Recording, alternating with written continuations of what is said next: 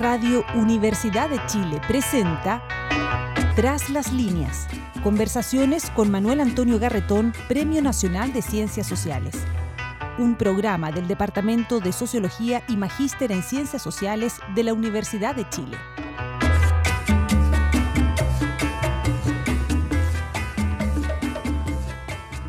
Muy buenas tardes. Bienvenidas y bienvenidos a Tras las líneas, el programa del Magíster en Ciencias Sociales, Convención de Sociología de la Modernización de la Facultad de Ciencias Sociales de la Universidad de Chile.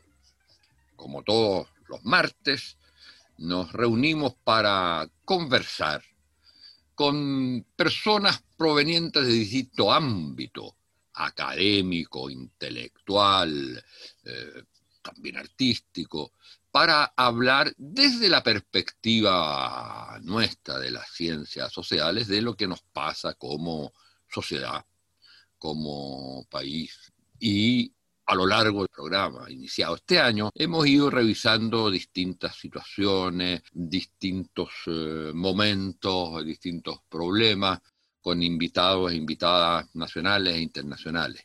Y hoy día vamos a tener la oportunidad de conversar con una de las más destacadas filósofas, políticas, feministas de este país, Alejandra Castillo, que es doctorada en la Universidad de Chile y profesora titular de la Universidad Metropolitana de Ciencias de la Educación. Ella ha escrito muchos libros. Tiene un libro muy importante sobre eh, Julieta Kirwood, esa gran feminista con la cual me tocó trabajar un largo tiempo en la Flaxo, en eh, Chile, en la época de la dictadura. Por supuesto, todos saben que ella falleció, pero digamos dentro del feminismo contemporáneo eh, en, Chile, ella Julieta Kirchner es un personaje fundamental y eh, Alejandra ha escrito un libro muy importante sobre ella. Y también tiene muchos otros libros, ya destacamos uno que tiene que ver con la creación artística que se llama Adictas Imágenes. Tiene otro que se llama Asamblea de los Cuerpos. Es una feminista desde la filosofía política. Y entonces lo que nos interesa básicamente es ver precisamente cómo hoy día en la sociedad chilena y en vistas de un proceso constituyente se articulan, y ella tiene una propuesta al respecto, que la conversaremos, que la ha llamado corpo política, eh, cómo se articula el feminismo con la política y los procesos sociales y políticos que vamos a vivir.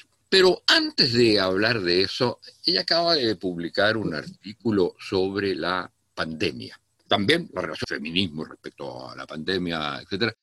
Y hace un análisis en ese artículo muy interesante de los efectos, lo que significa la cuarentena y la relación entre cuarentena y el mundo capitalista que vivimos. Entonces yo partiría preguntándole a Alejandra sobre si uno pudiera en algún momento tomar una cierta distancia ¿Qué cosas de la pandemia? No digo del estallido, por supuesto. La pandemia postergó los efectos del estallido. En cierto momento, como ella señala, la cuarentena postergó el proceso constituyente. Pero, ¿qué cosas de la pandemia llegaron para quedarse de lo que hemos vivido este año? Y no solo eh, que, digamos, los contagios y eso, por supuesto, se pueden mejorar, se van a superar, o se van a superar más o menos, pero ¿qué cosas transformaron a la sociedad chilena y en qué sentido? ¿Y qué impacto tiene eso en los eh, feminismos? Muchas gracias por estar con nosotros. Bienvenida. Muchas gracias por la invitación. Es una, instancia interesante ¿no? de, conversación. Agradezco la, esta, esta oportunidad, este diálogo.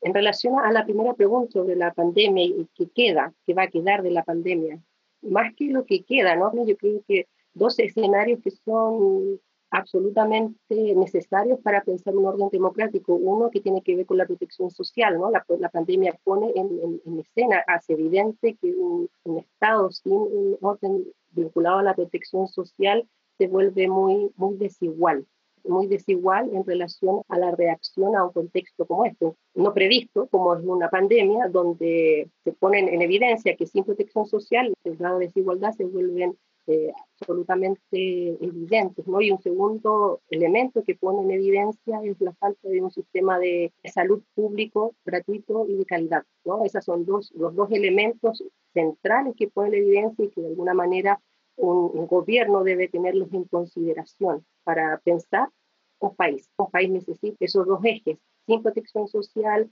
y sin un sistema de salud gratuito y de calidad.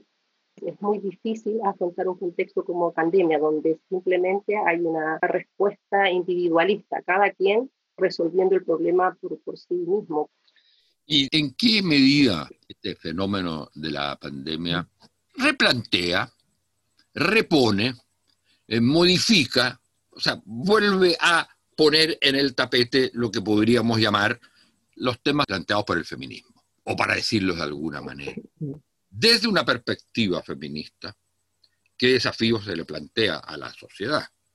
Pero segundo también, ¿qué desafíos, si es que ha planteado la pandemia al feminismo mismo? Otra zona que se vuelve también evidente con la pandemia es mantención de un orden heteronormado, la, de, la descripción del orden de, de, lo en común. ¿no? La pandemia pone en evidencia ese límite que traza lo público masculino y lo femenino privado.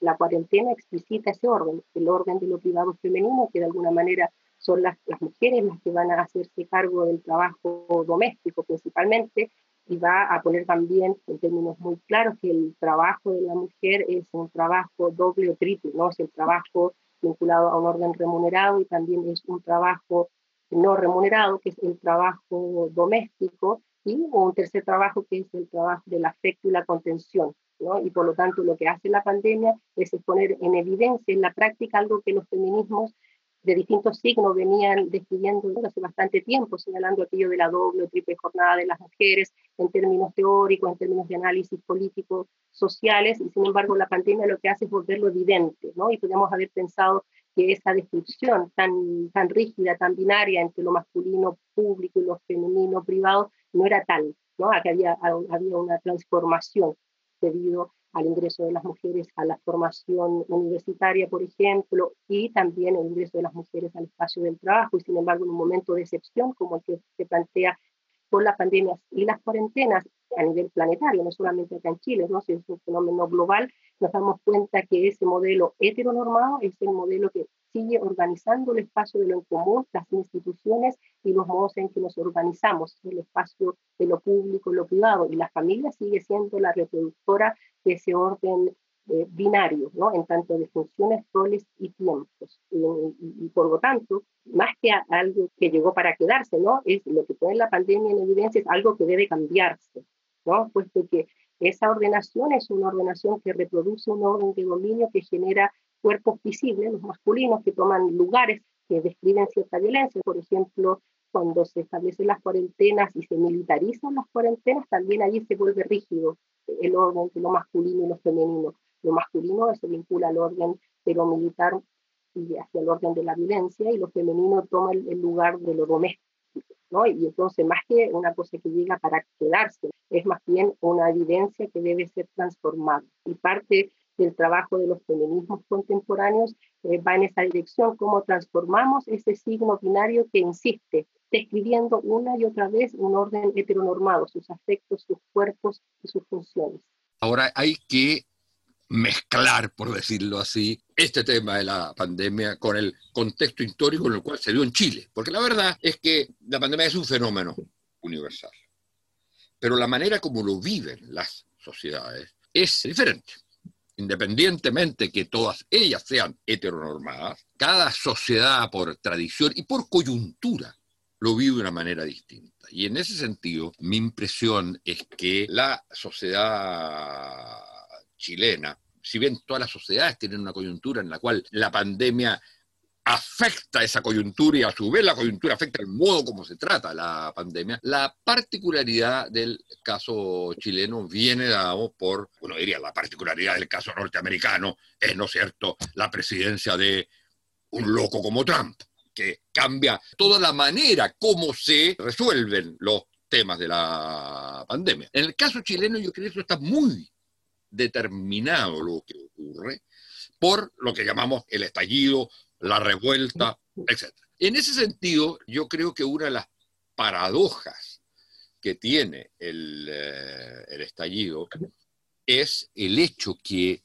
eh, es un estallido claramente social, una revuelta social, sin conducción política ni organizacional, como lo había tenido en las 2011-2012, que si bien tampoco fue propiamente conducción política, había federaciones de estudiantes y interlocutores. En el caso del estallido no lo, no lo hay. Y entonces aparece claramente como una especie de movimiento social sin política, más bien desafiando la política institucional, aunque lo que haga tenga significado político, pero desafía la política, los políticos.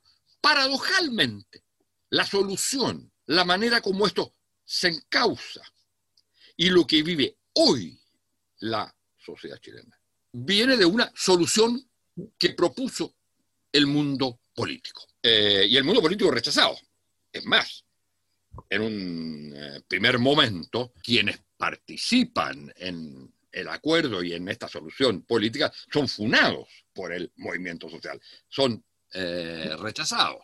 ¿Cómo ves tú la inserción, no exclusiva, pero como parte de lo que fue el estallido los movimientos sociales. Y ahí la presencia de un tipo de lo que tú llamas corpo política tan fundamental como fueron las tesis, ¿cómo ves tú la participación del feminismo en este, o de los feminismos, en este nuevo cauce político que, insisto, es provocado por el estallido social contra la clase política? pero es una respuesta de la clase política que el mundo social lo recoge y lo, lo redefine, pero lo acepta.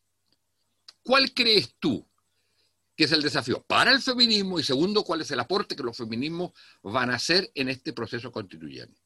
Es interesante lo que, lo que señalas ¿no? al comienzo de la especificidad del de, de la pandemia en, distintos lugares, ¿no? para retomar aquello que, lo que tú iniciaste, ¿no? la especificidad.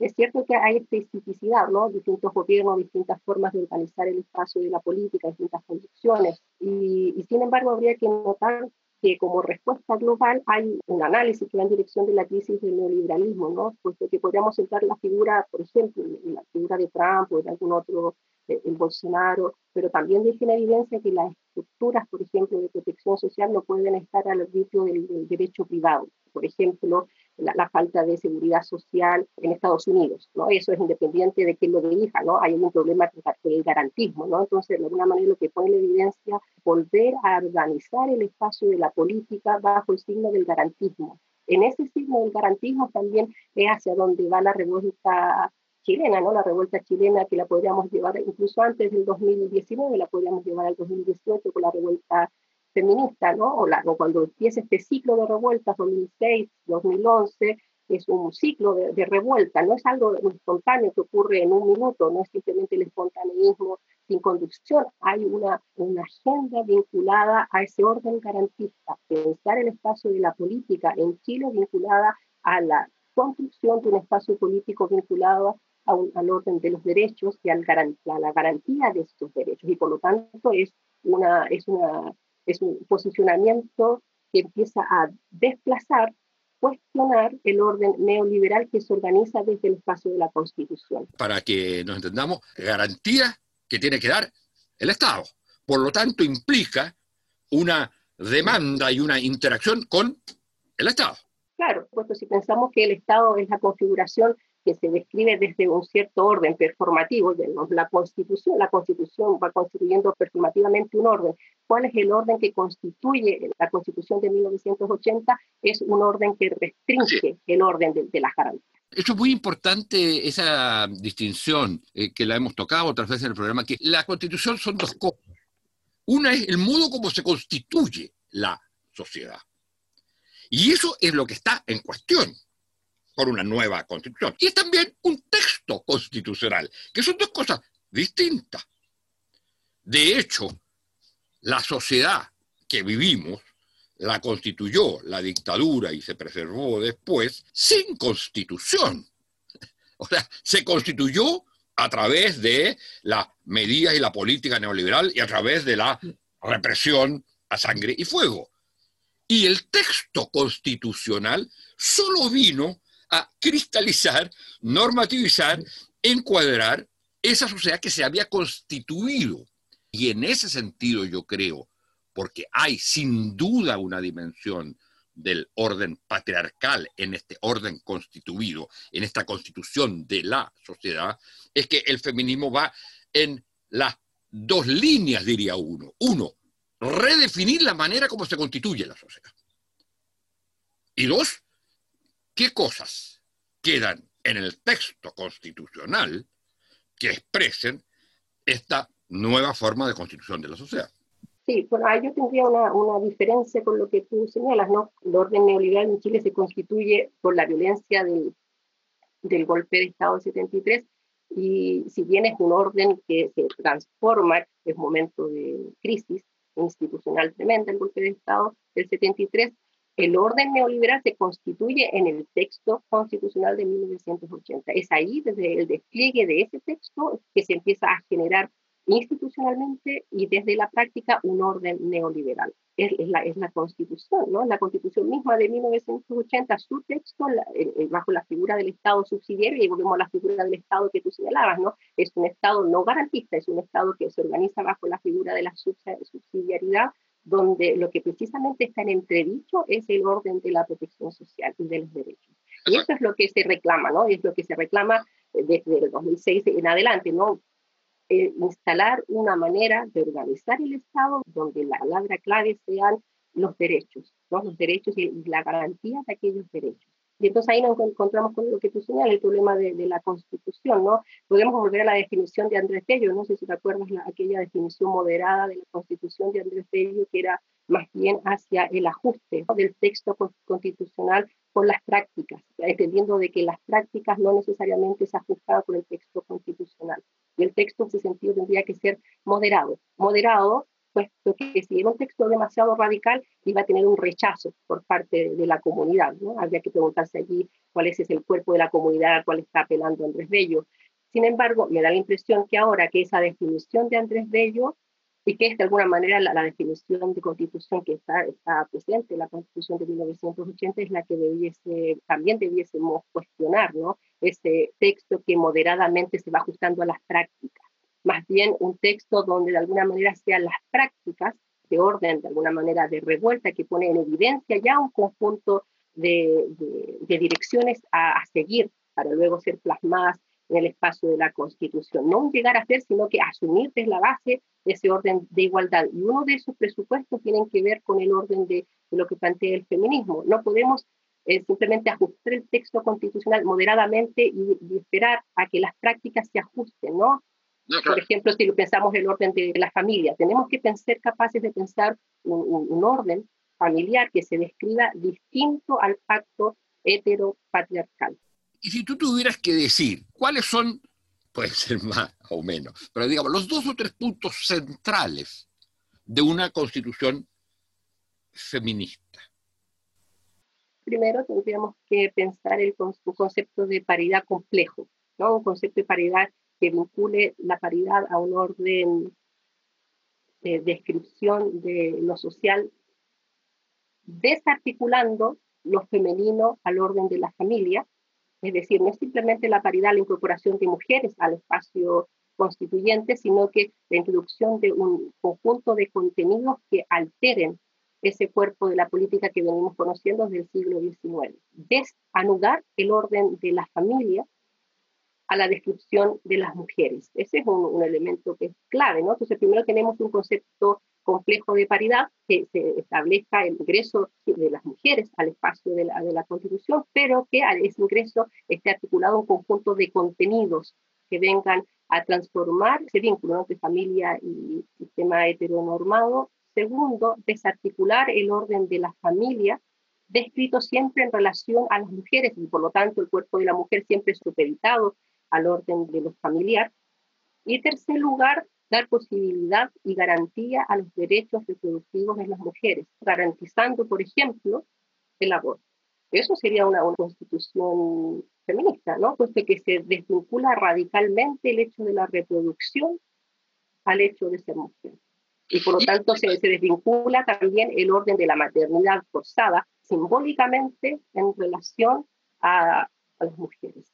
Y el tema que puede ser visto desde una perspectiva crítica en la medida que eh, lo que te voy a plantear puede ser visto como una perspectiva crítica desde el feminismo, en la medida que puede decir, sí, pero ahí está reproduciendo el hecho que las mujeres hacen una determinada cosa y los hombres otra. Pero el tema del trabajo doméstico considerado como trabajo. Y por lo tanto, cuando se habla del derecho al trabajo, y por lo tanto después de la organización de la, del trabajo, los sindicatos, etcétera, etcétera. Pero cuando se habla del trabajo en la Constitución, y eso existe, no habría que introducir el concepto del trabajo doméstico como parte del concepto trabajo general, cuando se habla del derecho al trabajo, a la remuneración justa, etcétera, etcétera, etcétera. ¿Eso es o no una reivindicación feminista? Sí, bueno, aquí hay, distintas posiciones en relación a, al, al, trabajo, la manera en cual se organiza una sociedad. Mi, mi, perspectiva es no reducir la discusión en torno al feminismo a una sola postura, ¿no? Por ejemplo, de, decir, eh, si otorgamos, por ejemplo, remuneración al trabajo doméstico, se soluciona el problema de la subordinación de las mujeres en el espacio de, de lo común. Y la verdad es que no, porque destrabar el vínculo entre trabajo, derecho y reproducción de un orden heteronormado implica la alteración de un orden simbólico, ¿no? Un orden simbólico que es mucho más amplio y eso implica la transformación de los modos en los cuales reproducimos conocimientos, por ejemplo, en el espacio de la universidad. Transformar la figura del trabajo implica, por ejemplo, en sociología, ¿no? Transformar la figura con la cual se describe el orden del trabajo. No es simplemente un orden que lo vamos a sancionar en el espacio de la Constitución, sino que es un espacio que debe alterar radicalmente los modos en que entendemos el espacio de lo común. Y ahí es una tarea importante, ¿no? los modos en que los centros de reproducción de saber siguen reproduciendo un orden heteronormado. Entonces, es una respuesta que es múltiple y que implica intervenciones en, distintas áreas. Si lo pensamos en el espacio de la, de la Constitución, eh, debe ser, primero debe destrabarse el vínculo entre el, espacio del, de lo femenino vinculado al orden de la familia y la reproducción. Es un primer paso, ¿no? Un primer paso es destrabar esa vinculación entre la, la definición de la mujer inmediatamente en relación a la familia. Dime una cosa, ¿hay feminismos?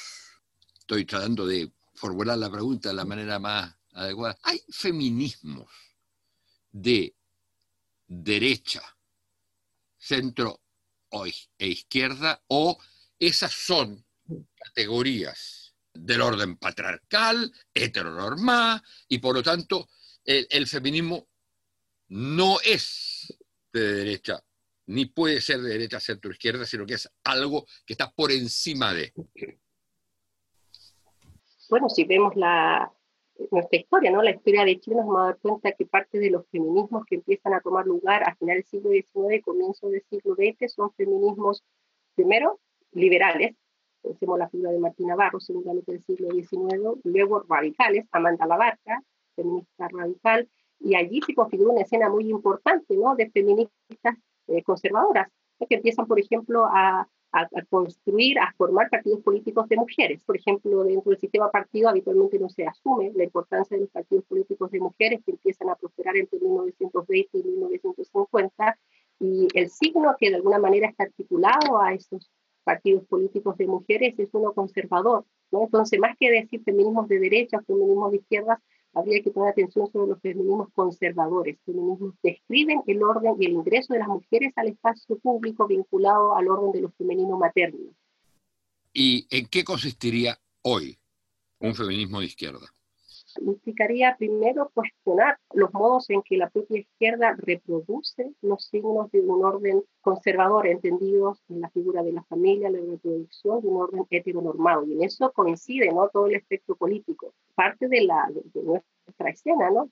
para, para ir al inicio de la conversación, escena que se pone en evidencia con la pandemia es que los modos en los cuales respondemos distintos hacia nuestra posición política en relación a un contexto específico y direccional como la pandemia, tienden a reproducir ese orden conservador, seamos de izquierda, seamos de derecha. ¿no? Entonces, una tarea de la izquierda es ser capaces de pensar, crear un imaginario político, invente el espacio de lo en común, desplazando el dispositivo de género heteronormado, toda vez que ese dispositivo ya no es no es la práctica hegemónica en el espacio de lo común, ¿no? Nota de ello es las figuras, las prácticas vinculadas a las identidades transexuales. Tenemos que tomar nota allí, cómo pensamos en una sociedad, cómo pensamos el espacio de lo en común, cómo pensamos la reproducción de, conocimientos, desplazando el dispositivo heteronormado, puesto que no es el momento de ajustarnos al orden de lo, dispositivo heteronormado masculino y femenino, puesto que nuestra práctica difiere de ese dispositivo. Y por lo tanto, ser de izquierda, un feminismo de izquierda como el que a mí me convoca, implica un trabajo radical en proponer otras figuras para el espacio de la política, figuras que vayan en, otra dirección, ¿no? no reproduciendo el dispositivo heteronormado de lo masculino, lo femenino en términos binarios y reproductivos. La idea de un partido feminista ¿Tiene sentido? ¿No tiene sentido? ¿Cómo lo ves tú? Vuelvo a lo que te respondía recién, ¿no? Cuando se constituyen estos partidos políticos de mujeres en 1920 y 1950, y la pregunta era por qué se crean partidos políticos, ¿no? En 1920, y son muchos los que se constituyen, ¿no? Entonces, ¿por qué se crean? Y la respuesta es, es instrumental, porque las mujeres se les dice en la Constitución de 1925 que la, inclusión va a ser lenta, gradual y que va a estar vinculada al orden de, del sistema eleccionario. De alguna manera fuerza que la representación de las mujeres se organice en términos de los partidos políticos. Es decir, la herramienta es una herramienta que se encuentra como consecuencia de la imposición del sistema político, igual que ahora. Entonces, ¿Por qué aparece la pregunta? ¿Es necesario que las mujeres tengan partidos políticos ahora? Esa es una respuesta que consecuencia del forzamiento del acuerdo. ¿no? El acuerdo del año pasado, de alguna manera, fuerza la transformación de, la Constitución acudiendo a los signos de las formas que se organizan desde la política tradicional. Y una de las respuestas es bueno, para ser parte, para participar, porque debemos participar, es acudiendo a la figura del partido político feminista. Pero no es una, una respuesta que se tome eh, en anterioridad, es una respuesta ya a un forzamiento. ¿no? Hay un movimiento que lo que busca es transformar el espacio de la política, que pone la, la pregunta sobre la necesidad de transformar la constitución, y la figura que aparece no es la del partido político, es la de la asamblea constituyente. La idea de partido es una idea intrínsecamente patriarcal, o del orden patriarcal o heteronormada, la idea de partido mismo?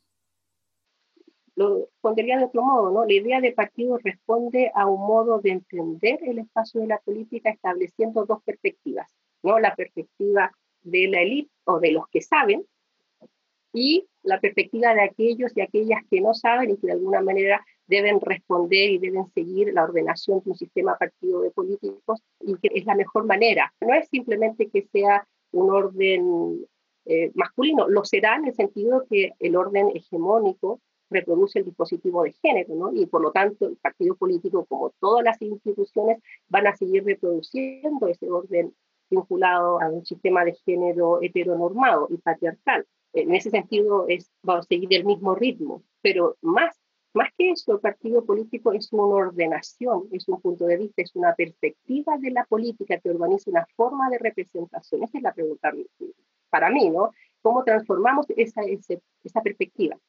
Una perspectiva que, que favorezca una participación no vinculada a esa perspectiva entre los que saben, los que pueden representar y aquellas y aquellos que de alguna manera deben, seguir, deben simplemente ser representados.